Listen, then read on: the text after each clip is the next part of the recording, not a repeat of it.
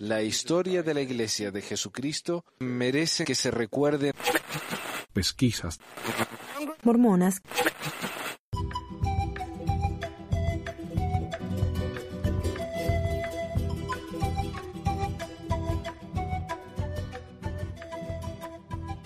Hola a todos, bienvenidos a otra edición de Pesquisas Mormonas. Les habla Manuel, como siempre. Ah, hoy tengo algo que hace rato que no hacía, para empezar. Noticias. La iglesia eh, acaba de publicar en su sitio web un video que había estado mostrando en un cine pequeño que tienen en el Museo de Historia en Salt Lake. El cine es una experiencia inmersiva, ya que la pantalla es de 180 grados y prácticamente lo rodea uno. Pero ahora han adaptado la película para poder mostrarla en el Internet y, primero que nada, la experiencia no es la misma. El resultado es un video como los cientos de otros videos que la iglesia publica constantemente.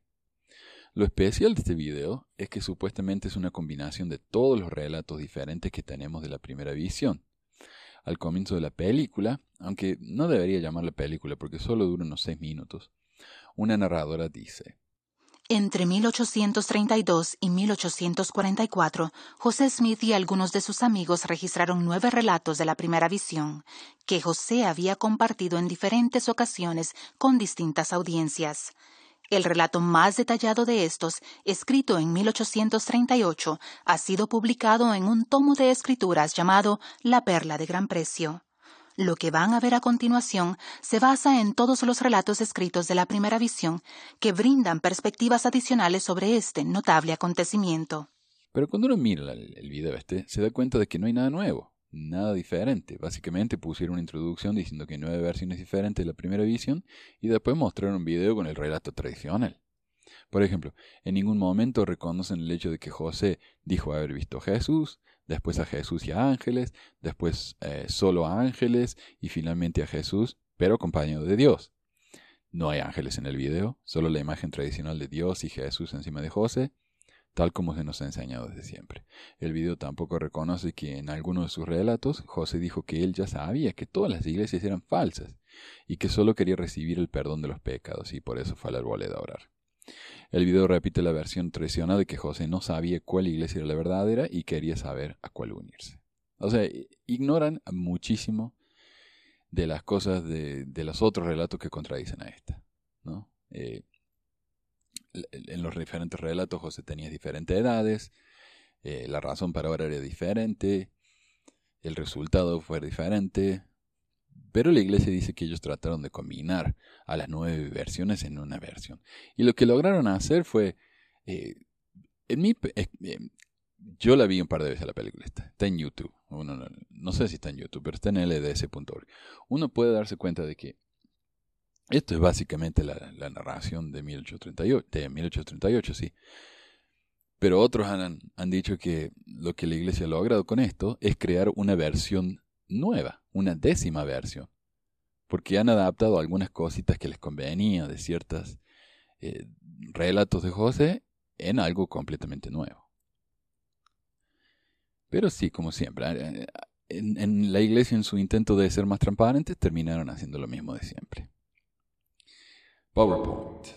Mormon Leaks filtró una presentación de PowerPoint fechada 8 de diciembre de 2015. La presentación se hizo más famosa porque la iglesia le mandó una carta de requerimiento de cese diciendo que como la presentación estaba bajo derechos reservados, no podía ser compartida, que la borraran del sitio, etc. O sea, si la, si la filtración se hizo popular, gracias a Mormon Leaks, la iglesia lo hizo incluso más popular. ¿No? Tenemos artículos hasta de la BBC de Londres sobre el tema. Es increíble, para mí es increíble que después de todas las filtraciones documentos, videos que han, sido revelados. Este es el documento que hizo que la iglesia reaccionara. Pero lo que es más revelado para mí es que con esto la iglesia acaba de admitir que los documentos filtrados son legítimos y reales. En una página de la presentación la iglesia muestra burbujas, ¿no? como círculos, con diferentes razones por las que la, gente se va de la iglesia. Entre las razones mayores, o sea, las burbujas más grandes, están que la gente no esté de acuerdo con las políticas de la iglesia, la gente no cree en la historia de la iglesia, la iglesia ha perdido su rumbo y por supuesto la pornografía. Otros puntos incluyen falsos profetas, castidad, el día de reposo, Denversnaffer, etc. esas son las razones por las que la iglesia dice que la gente se está yendo. Ahora, un punto importantísimo, imagino que la verdadera razón por la que la iglesia quiso que esta presentación fuese eliminada, es que pareciera contradecir algo que la iglesia dijo con anterioridad.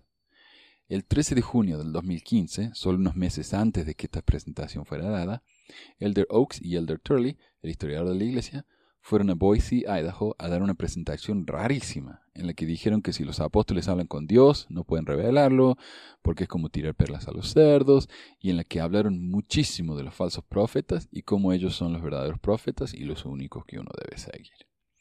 Después de esta presentación hubo mucha especulación de por qué se hizo. Algunos dijeron que esto fue hecho a propósito porque en, Boise, Idaho, habían tantos seguidores de Denver Snuffer un ex mormón que fue excomulgado porque dijo haber visto Cristo y porque enseñaba cosas que la iglesia no le gusta, tal como el hecho de que uno puede usar el diezmo para darlo a caridad en vez de dárselo a la iglesia, que uno puede rebautizarse, tal como le enseñó Brigham etc. A la iglesia no le gustó eso y una vez que estas especulaciones salieron a la luz, la iglesia las negó. Su vocero Eric Hawkins dijo que no solamente el drugs no se refería al problema con Snuffer específicamente, eh, sino que la visita no había sido planeada. Y lo dijeron así, directamente. Básicamente dijeron, bueno, el, Elder Oaks tenía unas horas libres, así que se fue a Idaho a hablar con la gente de Boise. Porque, ¿por qué no, verdad? Ahora este es el problema. En la presentación filtrada esta semana dice en la página 3, e, esto es lo que dice, negocios de área. ¿Qué son negocios de área? Diálogos entre los siete presidentes para desarrollar recomendaciones. Ejemplo, el viaje de Elder Oaks a Idaho para hablar de la apostasia. En la famosa página de la presentación con las razones por las que la gente se va de la iglesia, hay dos burbujas dedicadas a los naferitas, una que dice falsos profetas y, más directamente, otra que dice Denver Snuffer. Entonces, ¿este viaje fue improvisado, como dijo el vocero de la iglesia, o fue planeado, como dice la presentación de PowerPoint, la cual ha sido autentificada por la misma iglesia? ¿Fue para hablar de la apostasía en general, como dijo Hawkins, o para hablar más específicamente de Snuffer y sus seguidores, como parece decir el PowerPoint? Ahora, con tantas mentiras descubiertas con razón, la iglesia amenazó con abogados a la gente de Mormon Leaks. Face to face. Um, el Holland y el, presidente Eyring hicieron un, una especie de Facebook Live, no sé qué miércoles fue, pero hicieron un video en el que respondieron preguntas de los jóvenes en vivo, ¿no? Y habían preguntas de los chicos ahí de, creo que era en Illinois, y había un grupo de eh, África del Sur y otro eh, de Inglaterra. Y alguna de las preguntas que le hicieron a esta persona fue, a estos dos hombres, fue, ¿qué podemos hacer cuando nuestro testimonio se decae? Y básicamente la respuesta fue, oren más. Alguien más preguntó, ¿qué, aprendemos de la revelación de José Smith? Eh, Holland dijo, leyó las escrituras y Santiago lo impactó mucho, así que lean las escrituras y medítenla. O sea, ¿qué aprendemos de la visión de José Smith? Sean más mormones. Ahora, Holland dice que la primera persona con la que José habló después de la visión fue su mamá. Ah, yo no entiendo bien de dónde sacó esto. Eh, en la, en la visión de Moroni, después de la cual, según José es mi historia, dice, mi madre me preguntó si, me, si algo me pasaba. Yo le contesté, pierda cuidado, todo está bien, me siento bastante bien. O sea, no le contó, no le dijo a su madre lo que vio. Entonces le dije, he sabido satisfacción mía que el presbiterianismo no es verdadero. Después de eso, habló con su padre y ya le dijo que era de Dios. Con respecto a la primera visión de Dios y Jesús, las escrituras no dicen con quién habló primero. Pero bueno, tal vez este fue un simple error de Holland, aunque es un error que hace que la metáfora entera que está tratando de hacer se, le caiga. Otra pregunta fue, ¿cómo mejorar mi estudio de las escrituras? Y ellos dijeron, tienen que querer sentirse bien al leer las escrituras. Y esto es tan revelador. Tienen que querer sentirse bien a leer las escrituras. O sea, si yo tengo dudas, si yo no sé, si yo digo, ah, esto puede ser verdadero, puede que no, y oro y leo la escritura y oro, si yo no realmente deseo saber si son verdaderas, no voy a sentir nada. Y él no dice, pregunten para saber si son verdaderas. No, ellos dicen, pregunten para saber qué son verdaderas. No den lugar a duda. Entonces, si cualquiera, si yo ya voy convencido de que son verdaderas, ¿para qué, para qué le pregunto? Otra respuesta a esa pregunta fue, no leen las escrituras para obtener información, las leen por los sentimientos. ¿Eh? Entonces, ignoren todas las contradicciones, eh, ¿cómo se llaman? Los anacronismos y todos los problemas, porque es como los hace sentir. Ignoren el resto. No lean con la cabeza, lean con el corazón, algo así, ¿no? Otra pregunta fue, ¿cómo distinguimos entre el Espíritu Santo y otros sentimientos? Excelente pregunta. Y ellos dijeron, es un sentimiento de paz, es consistente con lo que sienten los profetas. Si el sentimiento nos lleva a amar a los profetas del Señor, es probablemente del Espíritu. O sea, básicamente, ah, simple. ¿Saben cómo pueden reconocer que un sentimiento es del Espíritu? Si los lleva a creer más en la iglesia. Mm, ok, como la pregunta anterior. Entonces, ¿para qué preguntes si ya sé? ¿Qué podemos hacer cuando nuestra familia es inactiva? Y aquí Irene dijo algo que me parece tan insultante. Dice, ellos creen que perdieron su fe. Yo no creo que la hayan perdido, pero ellos sienten que sí. ¿Ah? Entonces nosotros no perdimos nuestra fe. En realidad nosotros todavía creemos. Nada más que pensamos que no creemos. Qué, qué idiota es tan grande, ¿no? Qué miopía. Qué miopía es no admitir que otra gente no cree como ellos. Porque les duele, les duele aceptar eso. También dice no se puede controlar la vida de los demás, pero ustedes tienen que controlar sus propias vidas y no inactivarse, supongo. También, y, acá Holland dijo algo tan extraño, algo digno de Trump. Un tercio de la gente que encuentra a los misioneros, que, que ve a los misioneros por primera vez, sabe que el Evangelio es verdadero. Un tercio. ¿Saben cuántas personas encontré yo en la calle en las que yo como miembro fiel, creyente, trabajador, golpeando puertas como idiota, buscando gente para convertirse y la gente nos miraba y salían corriendo. Pero no, acá según él, un tercio de la gente que conoce, el, que ve a los misioneros, sabe que el Evangelio es verdadero. Los números no, no encajan para eso igual. También dice, sigan amándolos, si ustedes los aman, tal vez sientan que el Señor los ama. O sea, no los amen incondicionalmente, sino para ver si se convierten otra vez. Otra pregunta. ¿Tiene alguna sugerencia para tener mejores conversaciones con Dios? Y la respuesta fue clásica. Sean modestos en sus expectativas. O sea, no esperen demasiado de la oración. También dijo que, eh, Irene creo que fue, es importante usar una camisa y corbata cuando uno da una bendición. Importantísimo. Eh, consejo de vida esto realmente. Ah, y también dice, no, eh, otra pregunta es, mi bendición patriarcal me está causando estrés. ¿Cómo puedo verla de una manera que no me estrese? Y ellos dijeron, no esperen que sus bendiciones patriarcales sean reconfortadoras. O sea, básicamente, eh, lo siento, pero los va a tener que causar estrés. ¿Cómo podemos compartir nuestro testimonio sin ofender a la gente? Y ellos dicen, confiar en el Espíritu y Dios nos va a decir qué decir. También dice que si somos honestos, la gente no se va a ofender. Me pregunta entonces qué pasa con toda la gente que me, me cerró la puerta en la cara, ¿no? ¿Qué es la, eh, la expiación de Jesucristo? ¿Cómo accedemos a esa expiación?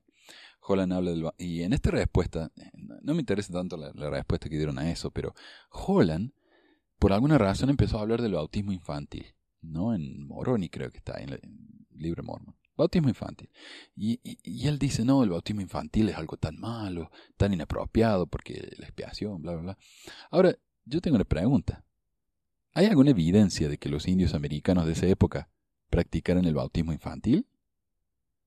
Ahora, ¿por qué Moroni sintió la necesidad de aclarar con tanta firmeza algo de lo que realmente no tenemos ninguna evidencia de que haya existido? Ahora tal vez estoy equivocado, le pregunto si alguien me, si alguien me puede corregir, que conozca más, pero dudo mucho que durante la época de, de Jesucristo y, los años siguientes, la gente haya bautizado a los, a los niños. Entonces, ¿de dónde sacó Moroni este, este, este, este eh, consejo, este consejo? Y después, bueno, que, que te parte el corazón, una de las últimas preguntas fue, eh, de una joven que siente que no es lo suficientemente buena y tiene miedo de que no va a poder ir al cielo. ¿No? Y este es el tipo de pensamiento que nos causa la iglesia y que a mí me alejó, porque yo no quise que mi hijo tuviera que vivir con ese, con ese peso, ¿no? esa culpa innecesaria y ridícula que nos impone la iglesia. Preguntas. Bueno, esto en realidad no es una pregunta, es un comentario que alguien hizo en YouTube y que me pareció que valía la pena responderle. Y disculpen por el ruido, esta parte la estoy grabando en la biblioteca. Y sé que en la biblioteca debe haber silencio, pero esta es una biblioteca de Utah.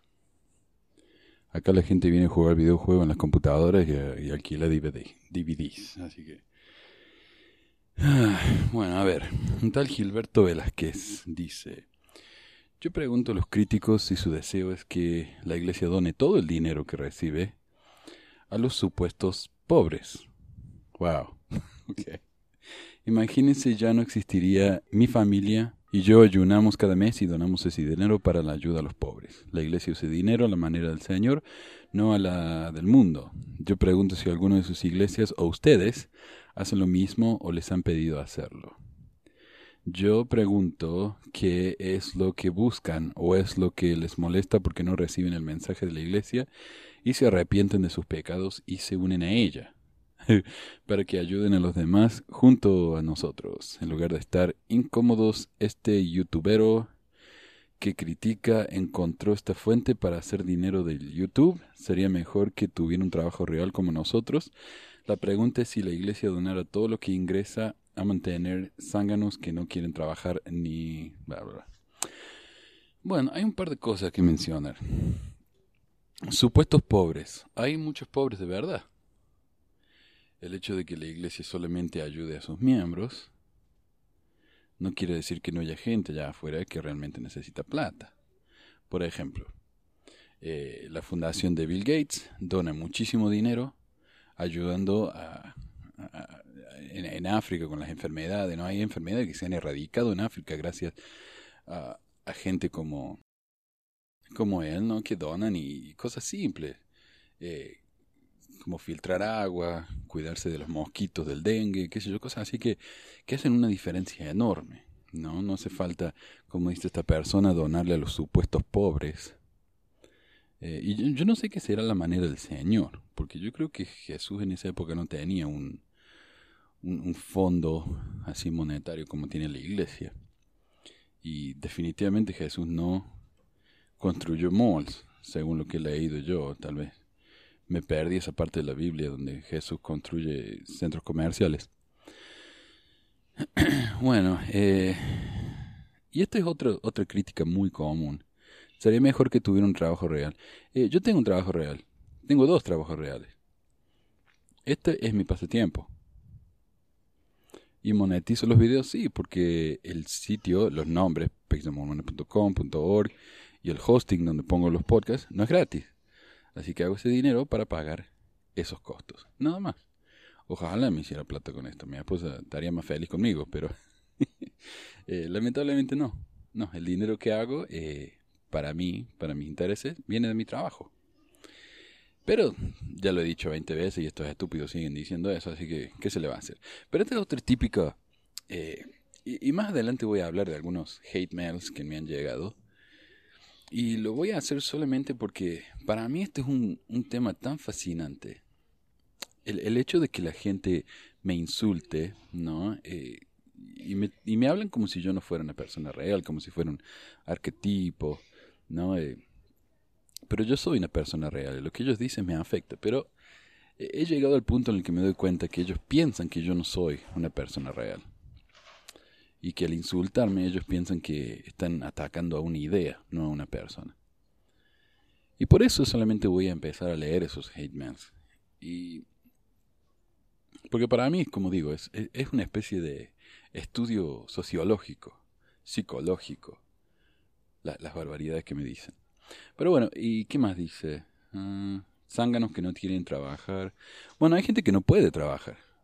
Hay gente, por ejemplo, ahora que con la guerra, hay tantas personas que han venido de la guerra sin piernas, sin brazos, sin manos, eh, con problemas mentales, ¿no? De, estrés, de, ¿cómo se dice? Eh, eso que les pasa, eh, es el nombre en inglés, pero es cuando uno va a la guerra ¿no? y queda traumado para siempre. Esos problemas son reales. Eso inmoviliza a la gente. Eso no son zánganos, esos son personas que realmente no pueden trabajar. Pero según esta persona, son zánganos. Y no hay que donarles todo. Y yo no digo que donen todo. Eh, Esta es una respuesta a mi video en el que dije que los líderes de la iglesia ganan 120 mil dólares. Y al, principio me dijeron, no, no ganan nada. Y todavía siguen diciendo eso algunos.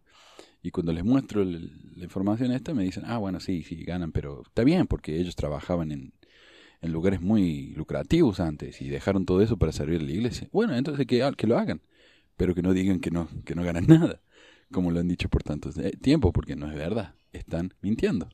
Los líder- la iglesia tiene líderes pagos, no los obispos, como me dijo uno ahí en- también en YouTube. Un antimormón dice, no, los obispos ganan 30 mil dólares al mes. No, eso no es cierto. Los obispos, presidente destaca, incluso muchos del quórum de los 70, del segundo, tercero y cuarto quórum de los 70, no ganan un peso. Yo vivía en la casa de un 70 y el tipo no ganaba un peso por su servicio en la iglesia. Los que ganan son del primer quórum de los 70 para arriba. Y son millones de dólares al año que pagan para estas personas para darles un sueldo a los líderes de la iglesia. Entonces no me digan que no hay líderes pagos, porque sí los hay. Pero después dije, bueno, en ese video también dije que eh, los líderes, que la iglesia dona el 0. punto- entre el 0.5 y 0.6 de sus ganancias.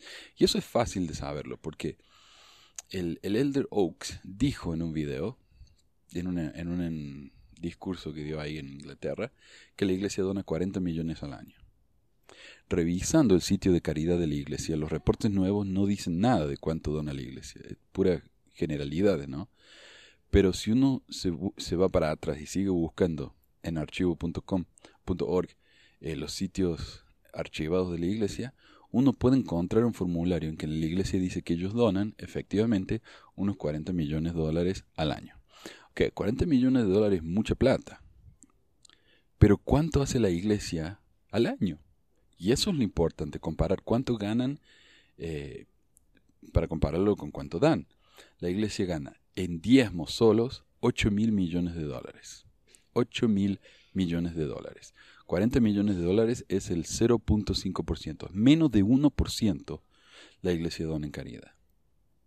Eso sin contar los, eh, los negocios con fines de lucro, las radios, los, canales de televisión, las granjas, todo- todos los terrenos que tiene por el mundo, los departamentos de lujo, el centro comercial. La iglesia gana miles de millones al año. Nadie sabe cuánto porque ellos no lo revelan. Pero la iglesia gana miles y miles y miles de millones, de dólares al año. Y ellos donan 40. ¿Ok? 40 millones. Y no solamente eso. La iglesia en ese, re- en ese reporte admite que de los 40 millones de dólares, más o menos la mitad es en mano de obra, no en efectivo. O sea, ellos, ellos donan, qué sé yo, unos 20 millones de dólares y calculan que el tiempo dado por sus miembros será otro 20 millones en, en, en obra de mano de obra. Entonces ellos dicen, sí, donamos 40 millones, pero en realidad ni siquiera donan eso. Si uno hace los números, la iglesia aproximadamente dona en efectivo el 0.2%, un quinto de un 1% en caridad. No dona nada.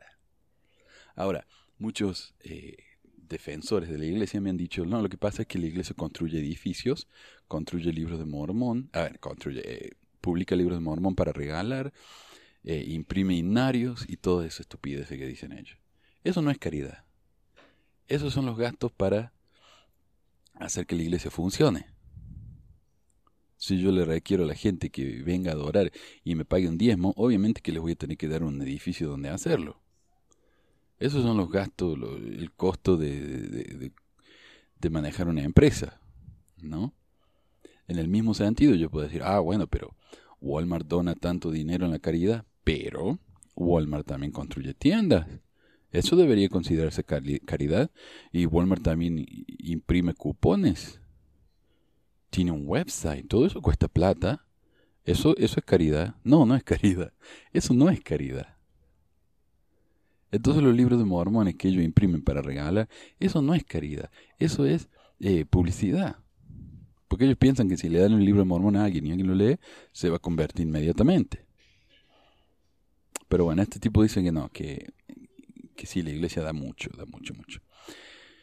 Yo le dije como respuesta que la iglesia done lo que quiera, pero si solo donan el 0.5 de sus ganancias, entonces que no digan que la caridad es su enfoque principal, porque es una mentira. Y esto yo me baso en algo que la iglesia tenía en su sitio ldscharities.org, en el que decía, a ver, este es un artículo que yo escribí en julio del año pasado, y en julio del año pasado el sitio ldscharities.org decía, una misión central de la iglesia es ayudar a los pobres y a los necesitados. Por alguna razón, eso ya no está más. Ese, ese dicho así, como está ahí, ya no está más.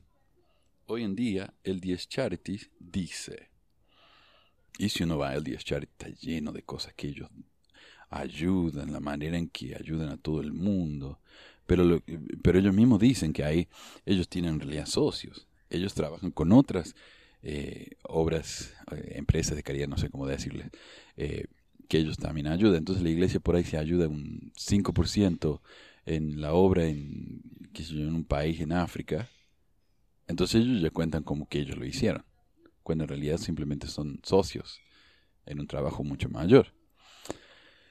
Dice, nuestra misión, ayudar como Dios ayudaría, ayudar como Dios querría que lo hiciéramos.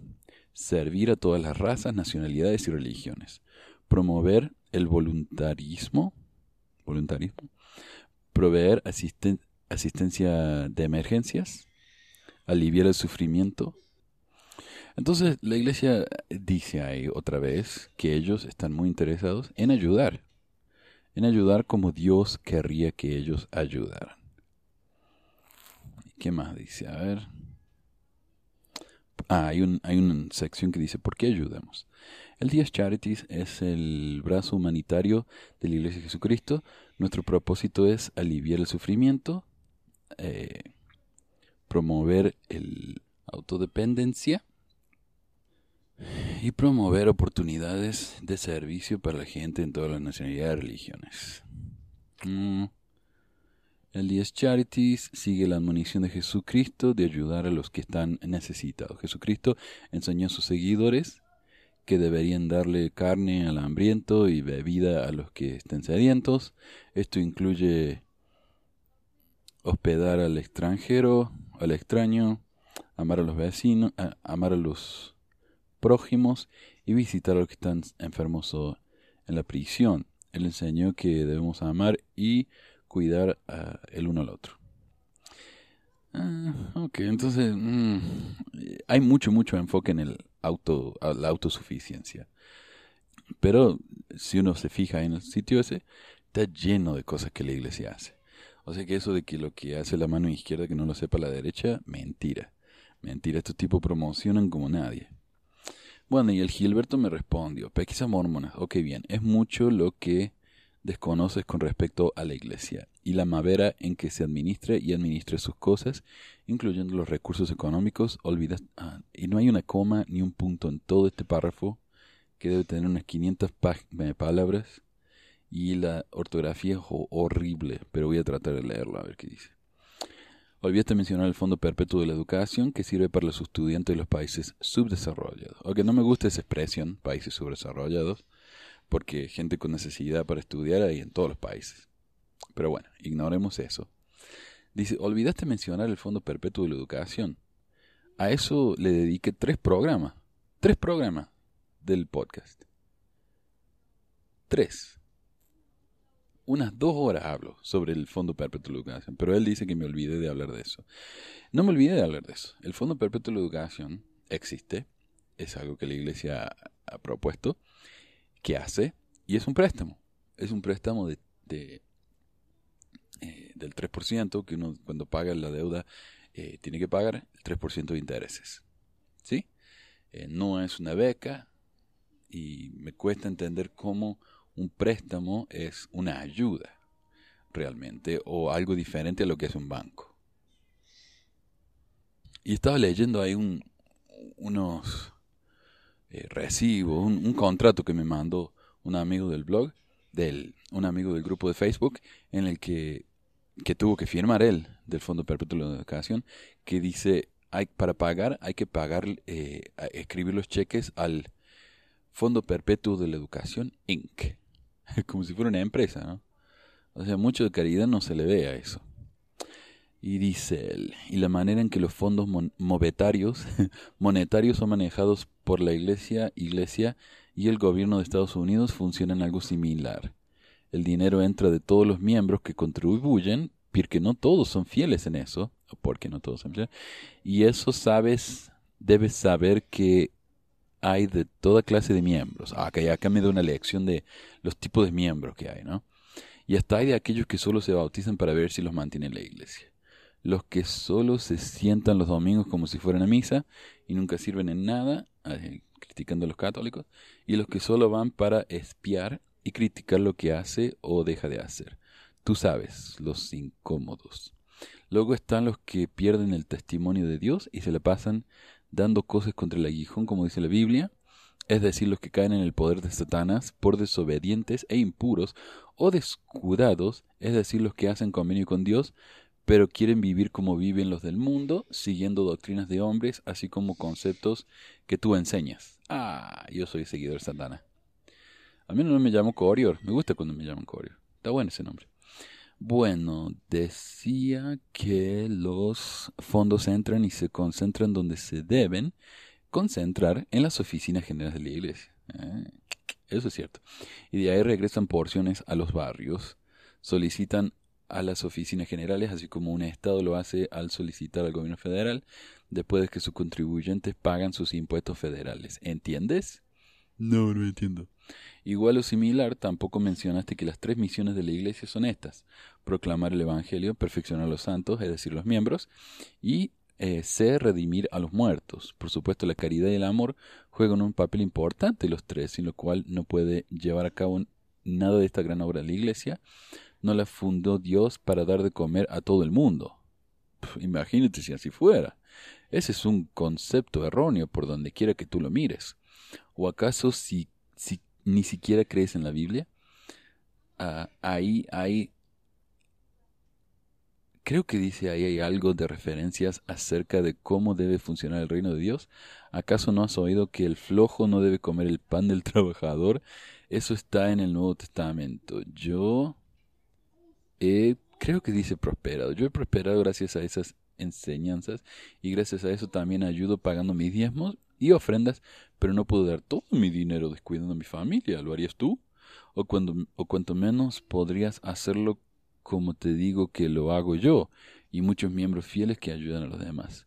Te garantizo que, que no así que en lugar de criticar y mal informar, te aconsejo que te admires, te maravilles de lo que esta gran iglesia hace por el mundo, en lugar de mal informar a otros con información incompleta, porque en eso pecas. Ah, recuerda, como dice, hay un chiste que decía, tipo Val, se va a confesar. Y le dice el cura, eh, ¿pecas, hijo? Sí, padre, hasta en el culo. bueno, eh, pecas, recuerda el mandamiento, no dirás falso testimonio. Y de nuevo, ah, pero este tipo no tiene problema en decir que yo no tengo trabajo y que vivo de esto. ¿Está bien? O sea que el falso testimonio solo se aplica a ellos, no a los demás, cuando los afecta a ellos. Y de nuevo, la iglesia no es una institución caritativa, obviamente. Es la iglesia del Señor y se rige por leyes celestiales y divinas. Y como sabemos muy bien, las leyes celestiales y divinas eh, nos enseñan que no, que no le demos a los pobres, porque los hacemos flojos, ¿no? Vagos. Ah, ahora me gustaría a mí que dijera él dónde yo... Y esto es algo que me cansa tanto. Cuando vienen y me dicen, estás mintiendo, y se van. Y yo le pregunto, ok, ¿dónde mentí? Y no me contestan. Nadie hasta ahora me ha contestado. Hace cuatro años que me vienen diciendo, estás mintiendo y nadie me ha contestado. Uh, que dime tú si haya algo igual en otras organizaciones. Sí, todas las organizaciones tienen eso. Todos son iguales. Todas las, iglesias, ¿no? Todas eh, tienen sus gastos de edificio, tienen sus gastos de libros. Y además de eso, pagan a sus misioneros, como el testigo de Jehová, que ellos sí saben de misioneros. Y aparte de eso, ayudan a los pobres. Todas hacen eso. Eh, lo dudo. Ah, bueno, pero él, no sabe de, otras iglesias que hagan eso. Es culpa mía que él no sabe que hay otra iglesia que lo hace. La misión de la iglesia es llamar al mundo al arrepentimiento para salvar sus almas, no para dar de comer a la gente y volverla ociosa. O sea, si yo encuentro una persona muriéndose de hambre, por cualquier razón, porque tiene problemas mentales, porque es un niñito sin hogar o lo que fuera, eh, no debo darle de comer porque los estoy haciendo ociosos. Entonces, como digo, no, esto no es una pregunta, es un comentario que me han hecho pero me pareció tan horrible el tono de esta persona, la manera en que desprecia a los pobres, ¿no? Y, la manera, y él lo hace, él desprecia a los pobres, para poder defender a sus líderes. ¿Se dan cuenta de eso? Él defiende a sus líderes insultando a los demás. Y, obviamente esta persona no tiene ni idea de lo que está hablando, porque eh, yo he visto gente, acá en, en Ogden tenemos un, una iglesia cristiana, ¿no? Que tiene su...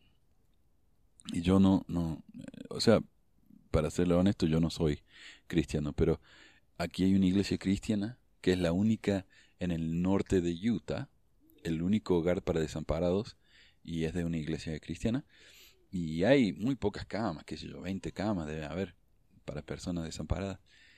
Y yo veo, yo ahí voy a donar comida, a veces tienen un cartel, me da gracia porque es el cartel de la, de la iglesia, ¿no? Con la cruz y dice necesitamos papel higiénico, necesitamos necesitamos papa, entonces voy al súper y si me acuerdo le compro lo que vi ahí en el cartel y se lo llevo.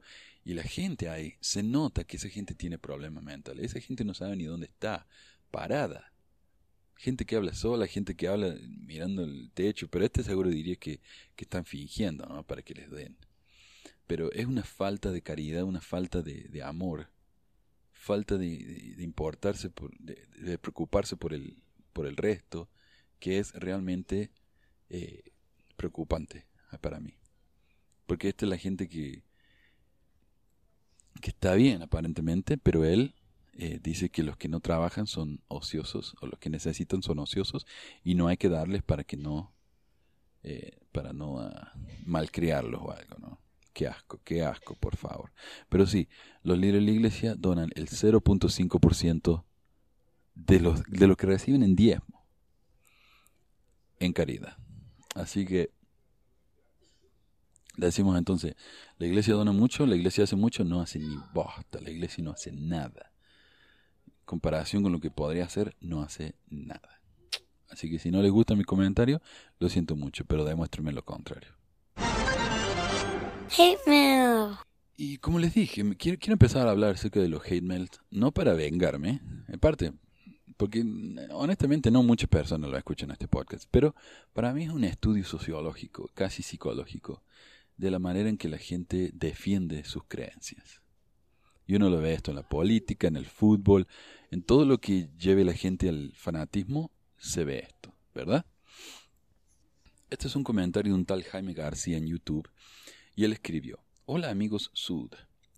Este escribe un poco mejor al menos. Es muy común que personas que han tenido desórdenes mentales, esquizofrenias, falta de amor, no tuvieron juguetes cuando niños, eh, claro, porque la esquizofrenia y, no tener juguete cuando eran niños es lo mismo, o son hijos de matrimonios disueltos, tienden a manifestar su odio a lo bueno y a los demás. A ellos les causa felicidad ver a otros como ellos son, usualmente odian algo que ellos nunca pudieron lograr y que querían. O usualmente odian algo que ellos nunca pudieron lograr y que querían. Como el hijo que odia a su padre que no le dio cariño y no lo reconoció, como cuando uno odia la universidad de la cual se quería graduar y no pudo graduarse. Este amiguito que tomó de su tiempo se esfuerza por hacer ver mal algo que es bueno. Solo perdió su tiempo y sabemos que este niño está enfermo de odio. Yo soy el niño, aparentemente. 40 años, pero soy un niño. Pues, hermanos Sud, hagámosle un favor a este enfermo. Reporten cada video que no les guste. Hagan esto donde dice más, a la derecha donde dice compartir. Opriman denunciar, seleccione una opción y confirme la denuncia. Gracias. Yo lo único que tengo para decirle a este Jaime es eh, denuncien todo lo que quieran. Yo sé que hay una campaña de un, de un grupo de Facebook eh, mormón, que, esa fue la campaña de ellos, como, tienen como 20.000 miembros, y dijeron, vayan al canal de Pejisa y denunciarlo. Yo después de eso, eh, no le voy a negar, me asusté un poco. eh, llamé, contacté a, no se puede llamar, pero contacté a YouTube y les pregunté sobre la situación y me dijeron, tu canal no viola ninguna de nuestras reglas, si ellos quieren denunciarte, que denuncien, pero no te va a pasar nada. Así que yo me quedo tranquilo, porque el mismo YouTube me dijo que no hay absolutamente ningún problema con lo que yo estoy haciendo. Hay otro que se llama implante capilar estético, que es un mormón muy, muy fiel. Él y hace implante capilar estético. Y me dijo, el hijo de tu esposa es blanco. Obviamente tú eres moreno, moreno casi negro. Pero ¿quién es, ¿quieres o no quieres al hijo de tu esposa? ¿Quién es el padre? Obvio tú no, porque entonces él sería mestizo. ¿Quién es el papá? Ah, ese, de nuevo, ese es el tipo de, comentario en el que en vez de enfocarse en lo que yo digo, buscan de manera desesperada de insultarme. Y yo no sé si esto él lo hace para, para lograr una reacción de mi parte o lo hace para que los seguidores, los, los fieles mormones que leen comentarios como eso, digan, ah, tiene razón, tiene razón, este tipo es un frustrado, está criando el hijo de otro y por eso hace esto. Ok, eh, como ya lo he dicho yo antes, mi hijo es adoptado. Mi esposa y yo lo adoptamos. Él es blanco, como mi esposa. Eh, porque es lo que es triste decirlo así, pero es lo que había. si hubiera habido un negro, lo hubiera adoptado un negro. Si hubiera habido un indio, hubiera adoptado un indio. Si hubiera habido un, un latino, hubiera adoptado un latino. Pero lo que había era un gringuito, que su mamá y nosotros somos muy buenos amigos hoy. Nos vemos siempre y él sabe que es adoptado y tiene una hermosa relación con su abuela eh, de nacimiento, ¿no? Y con sus abuelas adoptivas, por supuesto. Y él tiene una familia mucho más grande que la mayoría de los chicos. Imagínense, tiene una mamá y una mamá de nacimiento, tiene tres abuelas, tres o cuatro, tres abuelas, porque no sabemos quién es el papá, eh, tres abuelos, cuatro abuelas en realidad, porque el, papá de mi esposa se ha casado otra vez. Cuatro abuelas, tres abuelos. ¿Saben qué? Para Navidad el guanaco este tiene regalos, pero a, a nada. Así que sí, él no es blanco como yo, porque sí, yo no soy el papá de nacimiento, soy el papá adoptivo, igual que mi esposa. A ver, ah, este no fue un comentario para mí, este fue un comentario para la amiga Valia, que tiene su canal de María Magdalena, en el que comenta acerca de cosas de la iglesia también. Y este es un comentario de... ¿Cómo se llama el tipo este? El Bruce, el Herbert Aguilar. Que realmente es, es un poco ah, innecesario leer comentarios de Herbert porque es una de las personas más llenas de odio que yo, he visto, ¿no?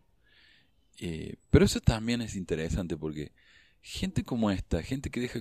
Yo digo que en general los mormones son muy buena gente. Yo realmente lo creo.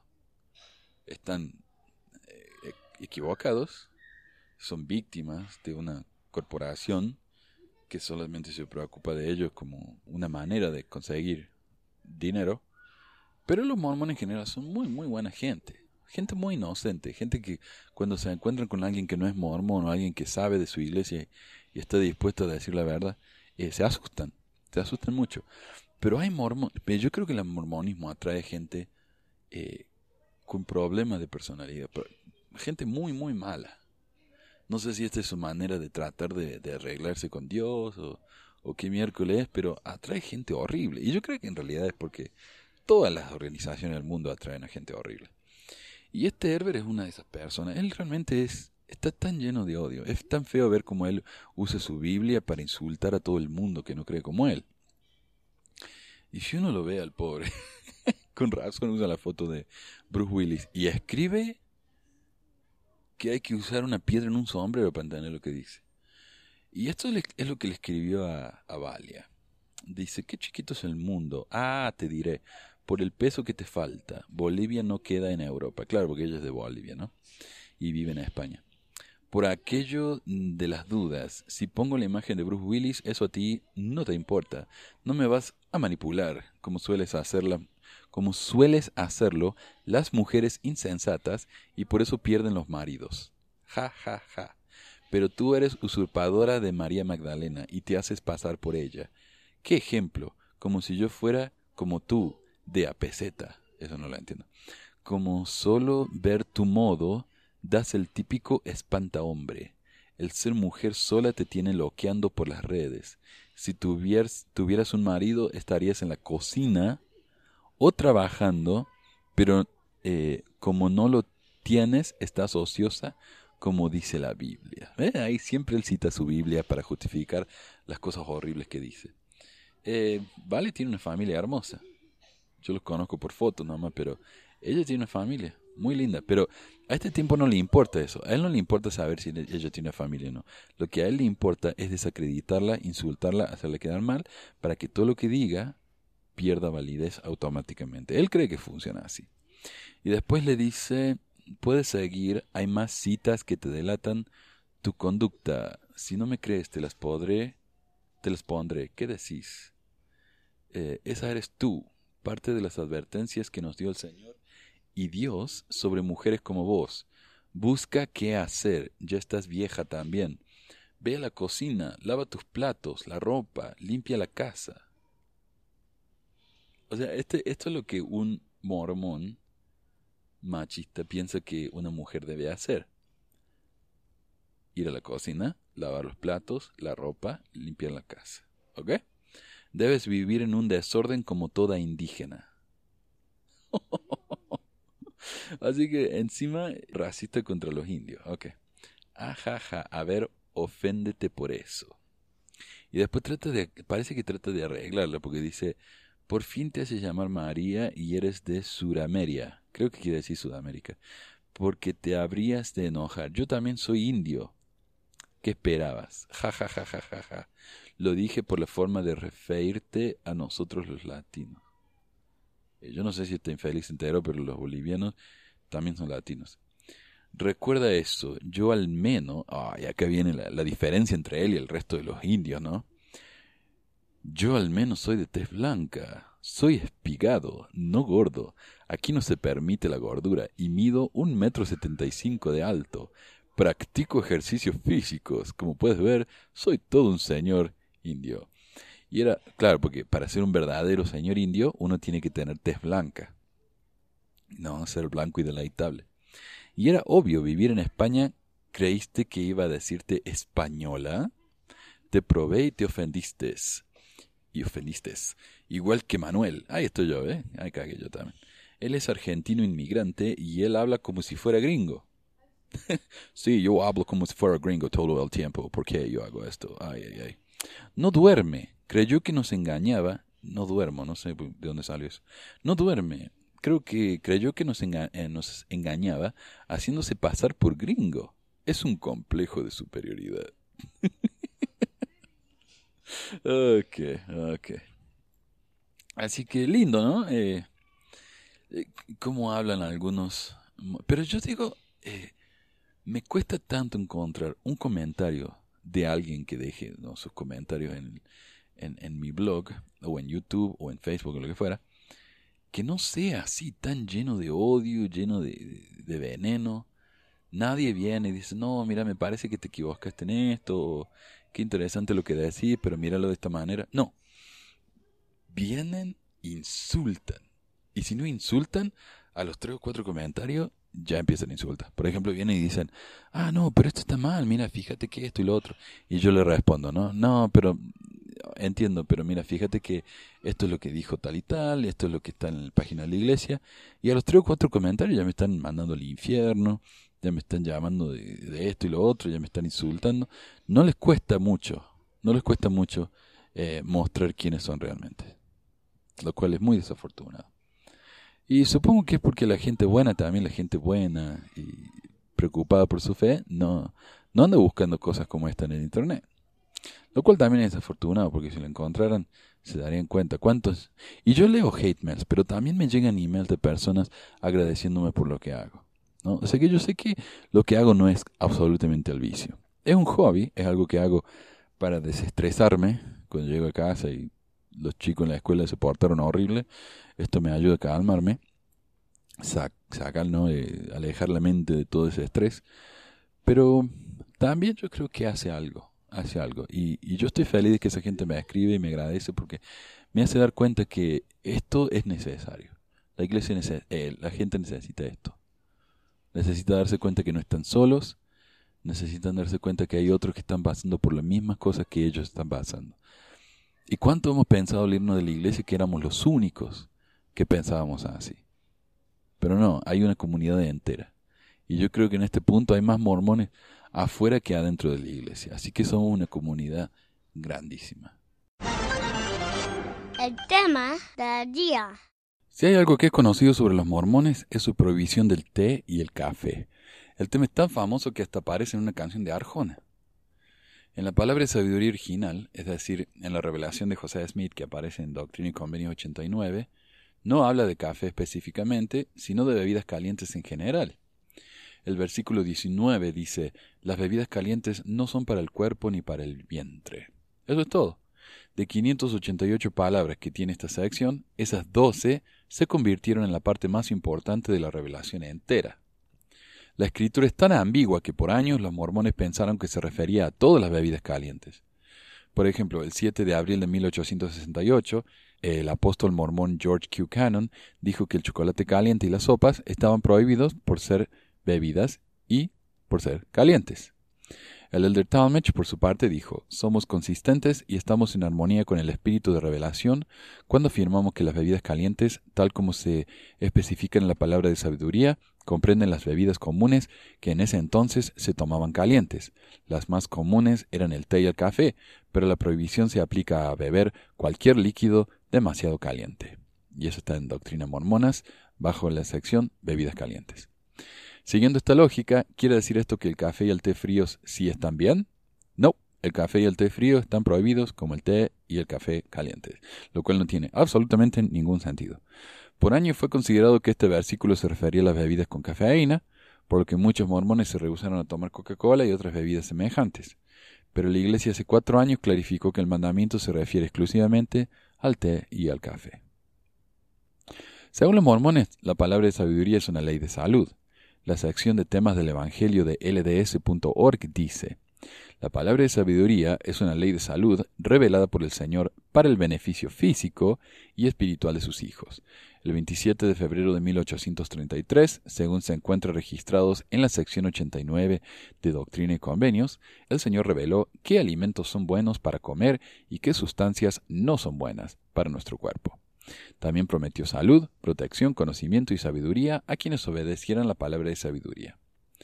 En el libro Doctrina Mormona, el de Bruce R. McConkie nos da joyitas como las siguientes. La ciencia moderna ha demostrado que el té y el café son malos para el cuerpo, sean bebidos fríos o calientes. Se debe recordar que la advertencia del Señor contra el uso de bebidas calientes fue hecha mucho antes de que se descubriera lo realmente dañoso que es la teína y la cafeína, que son alcaloides venenosos presentes en el té y en el café, y de diversos daños específicos derivados del consumo de estas bebidas. Y yo me acuerdo que en la misión enseñábamos que si uno toma eh, té, era malísimo porque tiene teína, eh, bueno, tal vez tenga teína, pero el té, el té tiene cafeína. Pero nosotros decíamos, sí, la teína eh, se usa para hacer veneno de ratones. Entonces es malísimo para uno. Y yo nunca verifiqué si era cierto, yo lo escuché de alguien y lo repetí. Pero esa era nuestra base científica, ¿no? Aunque después de investigar el tema no he encontrado nada acerca de eso, de que la teína es usada para veneno de ratas. Oh, no sé, pero era una de esas leyendas que uno usa en la misión, que la escucha y la repite y la gente, oh, qué interesante. y continúa el señor McConkie. Tal como la química y la medicina lo han demostrado actualmente, el té y el café son malos para el cuerpo debido a su naturaleza ponzoñosa y cuando se bebe caliente interfiere positivamente en el proceso digestivo terminando por dañar el tejido estomacal. Bien es sabido desde hace tiempo y es actualmente aceptado como un hecho indiscutible que las altas temperaturas impiden y que la temperatura de ebullición destruye la eficacia de la tialina de la saliva y la pepsina del jugo gástrico. Y eso está en Doctrina Mormona abajo, bebidas calientes. Entonces, el punto de obedecer la palabra de sabiduría, y más específicamente el no tomar café, es un mandamiento de salud. Cuanto menos café tomemos, más vamos a poder correr sin desmayar, bla, bla. Pero la palabra de sabiduría es también una ley de obediencia. Esto es especialmente lo que se argumenta cuando uno menciona las partes de la ley que no tienen mucho sentido. El café no está prohibido porque tenga cafeína, está prohibido porque es una de las bebidas calientes mencionadas en Doctrinas de Convenio 89. Pero entonces se puede tomar el café frío, ¿no? No, no café, punto. Pero entonces la cafeína está prohibida? No, al menos según un comunicado de la Iglesia sobre el tema. La Coca-Cola está bien, las bebidas de energía están bien, lo único que no está bien es el té y el café. Pero te das cuenta que eso no tiene mucho sentido, ¿no? Muchos estudios han demostrado que el café en realidad no solo no es malo, sino que además es bueno para la salud. Y ahí es donde generalmente salen con el próximo comodín.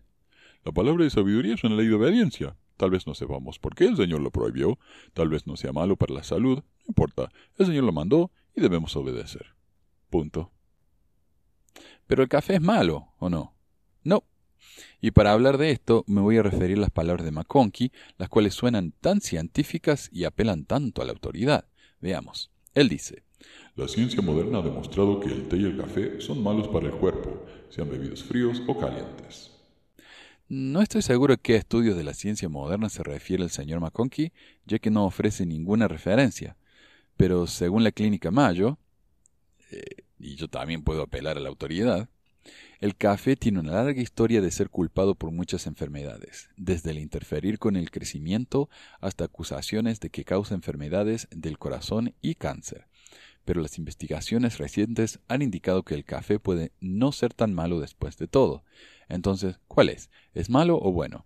La mejor respuesta es que para la mayoría de las personas los beneficios médicos son mayores que los riesgos. Estudios recientes no han encontrado, en general, ninguna conexión entre el café y el riesgo de cáncer o de enfermedades al corazón.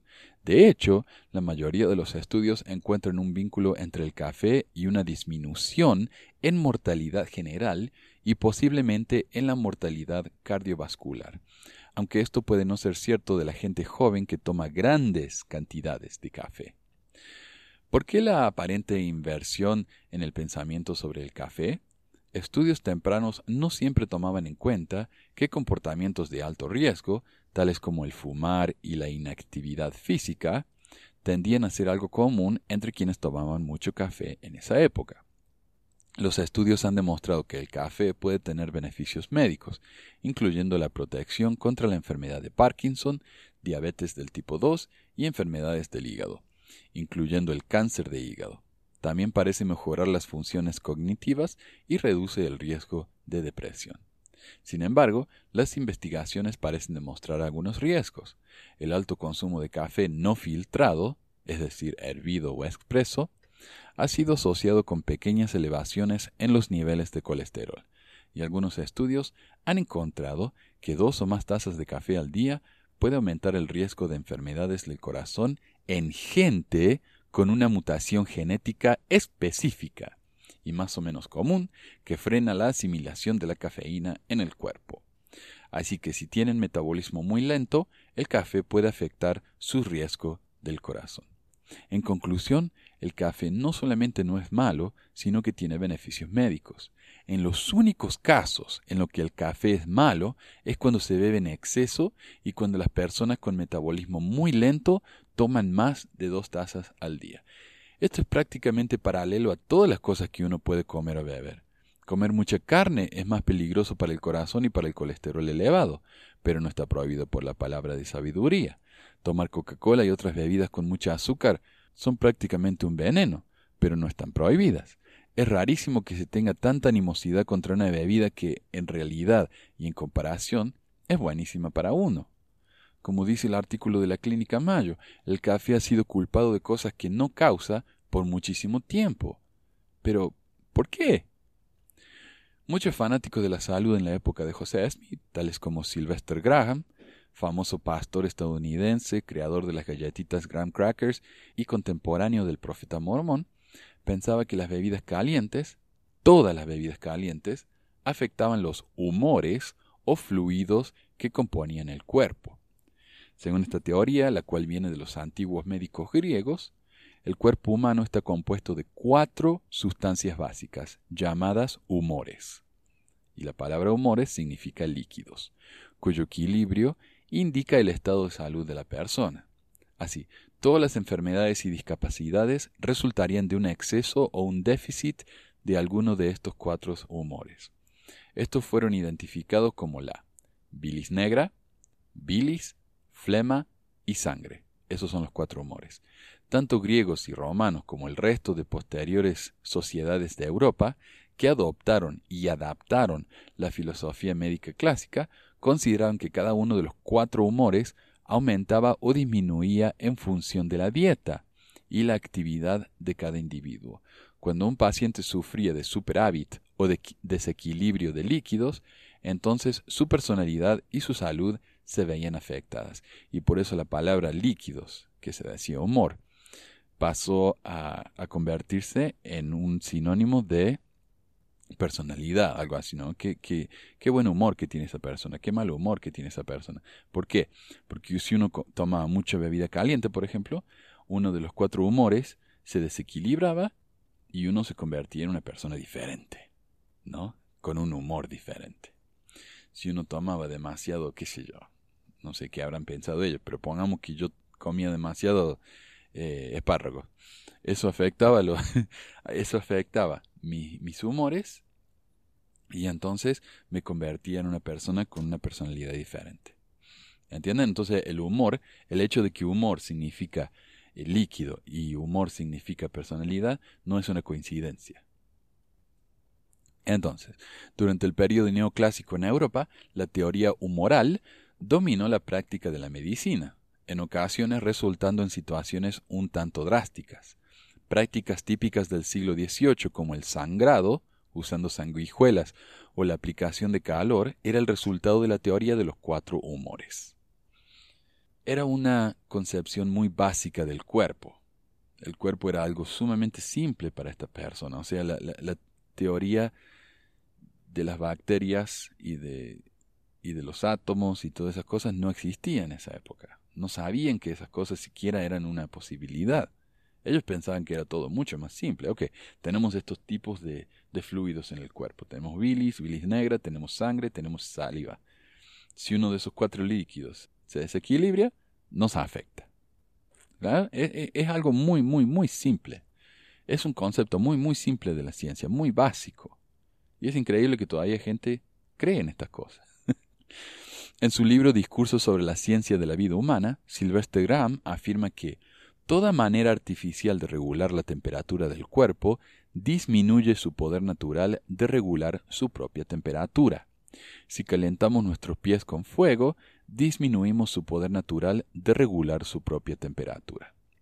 El fuego relaja y debilita el sistema, y disminuye el poder del cuerpo de regular su propia temperatura. Por lo tanto, debemos usar fuego solo como un mal necesario.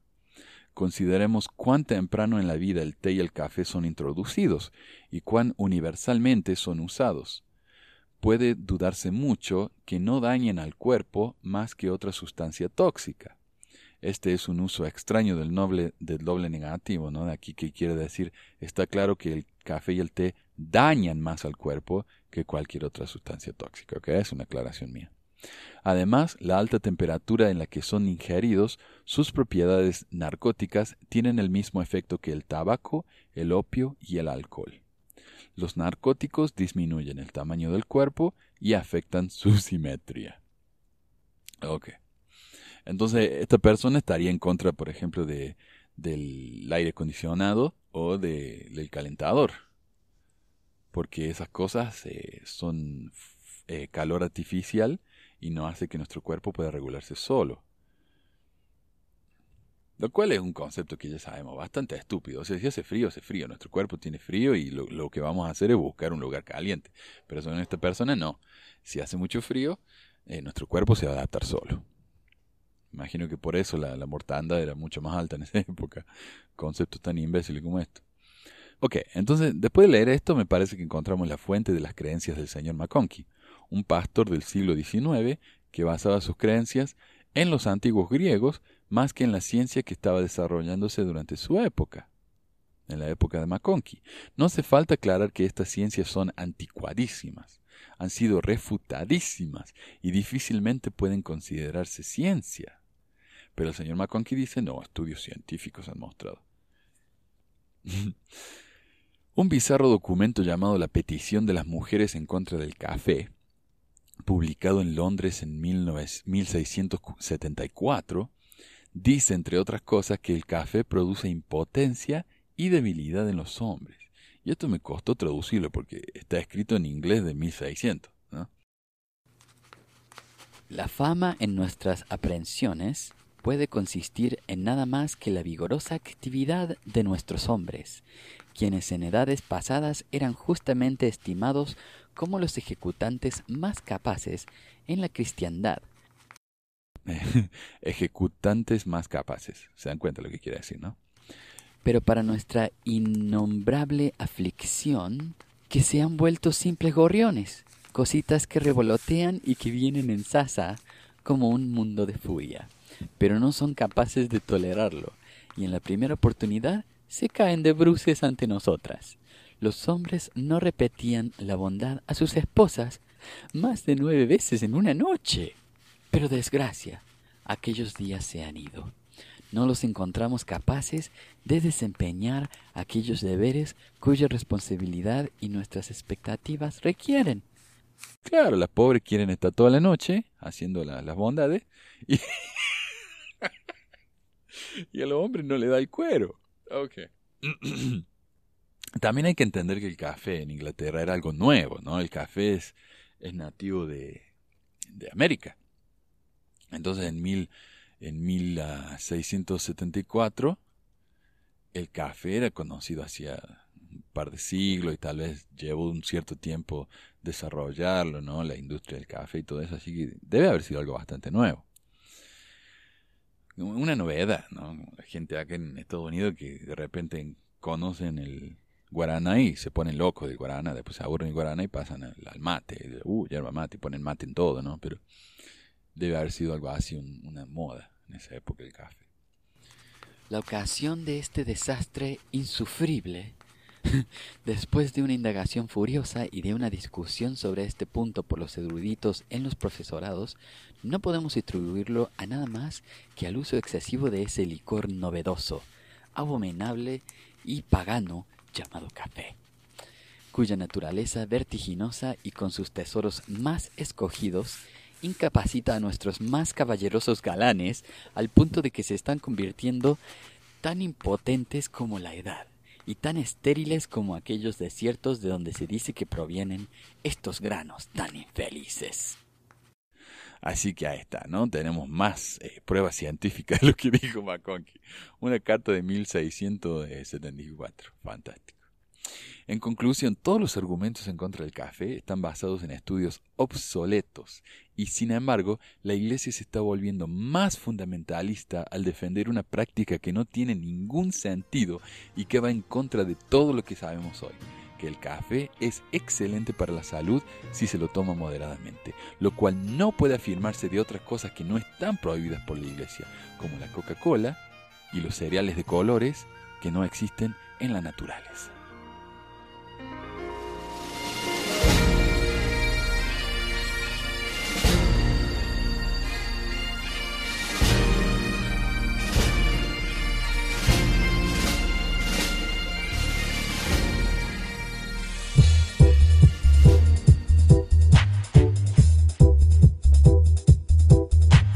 Gracias por escuchar esta edición de Pesquisas Mormonas. No se olvide de visitar nuestro website en pesquisasmormonas.com o pesmor.com y nuestro blog en pesquisasmormonas.org o pesmor.org. También tenemos un grupo de Facebook donde la discusión siempre es animada y si tiene un comentario, pregunta o hate mail, puede enviarlo a manuel.pesquisasmormonas.com.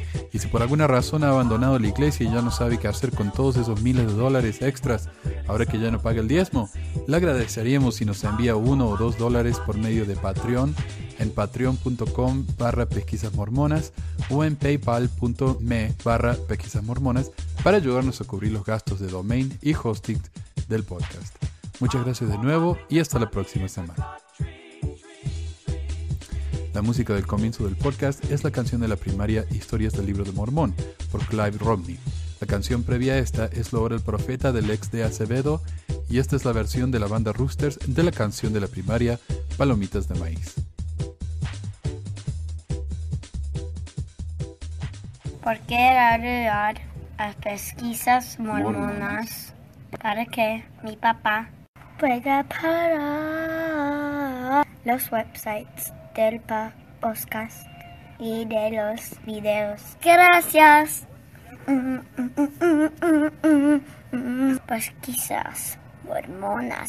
Pi, pi, pi.